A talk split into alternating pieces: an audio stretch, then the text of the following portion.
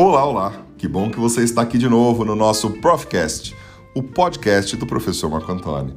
Vamos conversar hoje sobre um tema interessante que envolve direito, direito do consumidor e o coronavírus. É isso mesmo.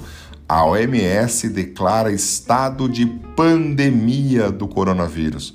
É 11 de março de 2020, a OMS declarou que o coronavírus passou a estado de pandemia. E o que muda isso para as pessoas de uma forma geral? Será que tem alguma mudança? E para o consumidor que vai viajar para algum país, será que de alguma forma ele tem algum direito dele é, mitigado ou aumentam os direitos do consumidor? Uma pergunta interessante. Vamos imaginar que eu saia do Brasil vá para algum país. No nosso exemplo, vamos cogitar a hipótese de ser um país que não tem surto de coronavírus.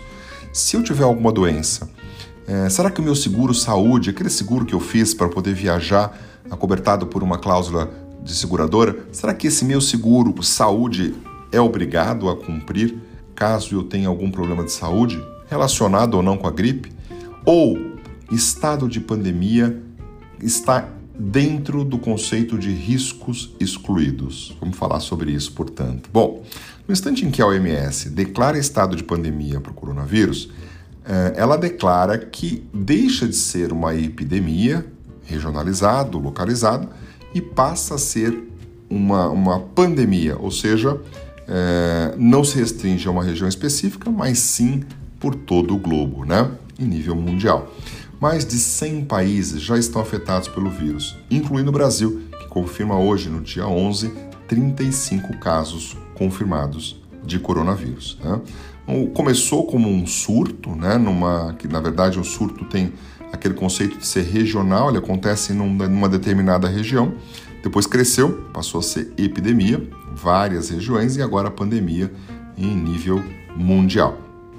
Mas a declaração de pandemia não é exatamente é, uma questão que muda radicalmente a questão do vírus. O vírus, de fato, está se alastrando, é, as, as, as notícias não são positivas, né?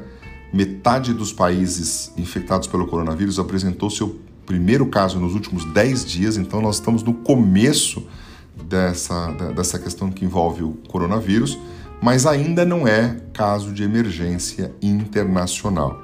A OMS não declarou emergência internacional, modificou só a posição é, com relação a de epidemia a pandemia, portanto. Né? É, na prática, isso não muda muito, mas é importante atentar que outros casos de pandemia já foram declarados em nível mundial. Por exemplo, H1N1. Lembra da gripe suína que aconteceu em 2009? A gripe suína chegou a atingir 120 territórios do mundo em oito semanas, né? A gente está falando de 100 países agora na, na coronavírus, está quase igual à gripe suína. Então, quando falamos aí de uma pandemia, estamos falando em nível mundial. Pergunta é: se o consumidor faz um seguro viagem, seguro viagem é aquele produto que garante a segurança dos viajantes, né? Ele faz uma cláusula de seguro, uma, faz um contrato de seguro que garante que se ele tiver algum problema de saúde fora do país, ele seja atendido e tudo aquilo está envolvido dentro do valor que ele pagou. Em alguns países, inclusive, o seguro atende muito mais do que casos de acidentes de saúde, é, um atendimento médico exterior, garante ressarcimento é, de, de extravio de bagagem, relações que envolvem aí qualquer dessabor na viagem. O fato é que a maioria dos seguros de viagem tem um conjunto de cláusulas chamadas de riscos excluídos. São algumas situações que afastam o dever de indenizar, que afastam o dever de pagar, por exemplo, uma consulta médica fora do país. Essas situações são muito comuns entre todos os contratos, mas é necessário observar se aquele determinado contrato tem ou não esses riscos excluídos declarados. Quais são as situações mais comuns? Quais são os riscos excluídos que você vai encontrar em quase todos os contratos? Primeiro, uso de explosivo ou arma nuclear, contaminação radioativa e contato com radia radiações nucleares ou ionizantes. Segundo, em atos de guerra, terrorismo, guerra química, guerra civil ou revolução. Também é considerado, portanto, essas hipóteses riscos excluídos. A seguradora não está obrigada a atender o segurado. Terceiro, em casos de intoxicação por produtos químicos, medicamento, alcoolismo ou uso de droga. Afasta o dever da seguradora de atuar nesse caso também. E aí, quarto, um caso que deve ter em quase todas as cláusulas contratuais de todas as seguradoras. Ocorrência de epidemias e pandemias declaradas por órgão competente. Meus caros, no instante em que, a partir do dia 11 de março, a OMS declara pandemia para o coronavírus, as seguradoras não são obrigadas a cumprir o seguro viagem para qualquer consumidor em qualquer país do mundo.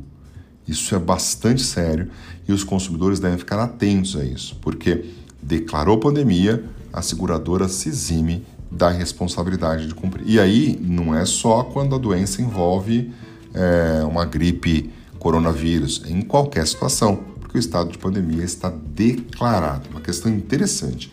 Bom, diante de situação como essa, é melhor não viajar, né? Aí é melhor cancelar a viagem mesmo. E a pergunta é: quais são os direitos do consumidor que cancela a sua viagem? Com relação à companhia aérea e com relação à hospedagem.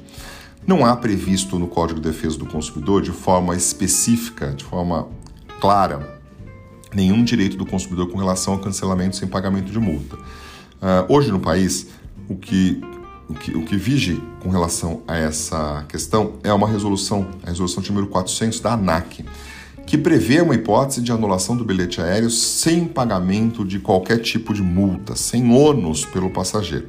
Que hipótese é essa?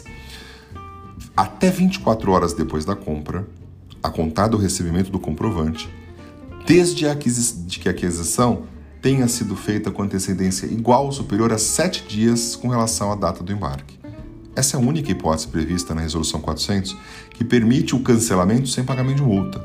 Então, comprou passagem até 24 horas após a compra, desde que essa, o embarque seja é, igual ou superior a sete dias. Né? Então, só nessa hipótese que tem direito de reembolso. E o estorno deve ser realizado no prazo de até sete dias após o cancelamento. A pergunta é: como funciona então em cancelamentos por causa de, de saúde pública, que é o caso que a gente está tratando agora, coronavírus? Muito bem, embora não conste na resolução e também não esteja específico no Código, no Código de Defesa do Consumidor, nós entendemos que essa é uma situação extraordinária e a solução também deve ser uma solução extraordinária, que envolve uma análise mais apurada, envolve uma análise mais detalhada. Nessa hipótese, nessa hipótese específica do coronavírus, uh, a primeira sugestão é negociar direto com a operadora de turismo, negociar direto com a companhia aérea ou negociar direto com o hotel. Essa negociação direta tem que envolver três possibilidades e quem escolhe uma delas é o consumidor. A primeira é a possibilidade do consumidor cancelar a sua compra cancelar a sua reserva aérea, cancelar a sua reserva em hotel, cancelar a sua compra na agência e ter de volta todos os valores pagos sem nenhum tipo de multa. Nós entendemos que, como o Código de Defesa do Consumidor considera o consumidor a parte mais fraca na relação de consumo, princípio da vulnerabilidade, e as cláusulas contratuais devem ser interpretadas sempre em favor do consumidor, nós entendemos que nessa hipótese o consumidor tem direito de pedir o cancelamento por conta da pandemia, sem pagar absolutamente nada e ter de volta os seus valores pagos em até sete dias após o cancelamento. Salvo, obviamente, se foi pago em cartão de crédito, que pode ser a devolução, o estorno dentro da fatura do cartão de crédito. Essa é a primeira opção. Segunda opção, o consumidor teria direito de modificar a data da viagem. Ele modifica a data da viagem para uma outra data e não paga nenhum tipo de multa e também não paga nenhum tipo de tarifa de diferença tarifária. Então, nessa hipótese de modificação de data, mantém-se o destino, mas a data é modificada, nenhum pagamento deve ser feito. A terceira hipótese é a hipótese de modificação de destino. Então, o consumidor quer viajar naquela data, mas não quer viajar para aquele destino. Não quer viajar para a Itália, não quer viajar para a China, não quer viajar para a Tailândia, não quer viajar para nenhum país que tenha algum risco da coronavírus. Então, na hipótese de modificação de destino, mas manutenção da data, aí sim, nós entendemos que nessa situação o consumidor pode optar por isso desde que ele pague a diferença tarifária. Mas para hotéis, nós entendemos que o cancelamento pode acontecer em qualquer situação especialmente por conta da pandemia, sem nenhum tipo de pagamento de multa ou de ônus em desfavor do consumidor. Isso é o que diz a jurisprudência que se aplica a essa hipótese e dois julgados interessantes recentes já do Tribunal de Justiça de São Paulo e do Tribunal de Justiça uh, de BH que tratam desse assunto. Né? Um julgado agora, recente, é, uma juíza determinou a remarcação de passagens para a Itália sem custo nenhum. Essa juíza da primeira vara civil do Foro Central de Porto Alegre, é, para um grupo de pessoas, determinou então que houvesse a remarcação e que não tem, nem, tem, tem nenhum tipo de custo em favor do consumidor. Obviamente, aplicando esses princípios que nós estamos tratando aqui. Né? Em um outro caso, é um caso que envolve idosos, a companhia aérea deve remarcar a viagem de idosos aos Estados Unidos em razão do coronavírus. É uma decisão dada pelo juiz de direito Napoleão Rocha Large, de Belo Horizonte, Minas Gerais, que concedeu em caráter liminar, considerando que o surto de coronavírus, agora não mais surto, né, a pandemia, é, poderia colocar em risco a saúde, a vida e a segurança dos passageiros.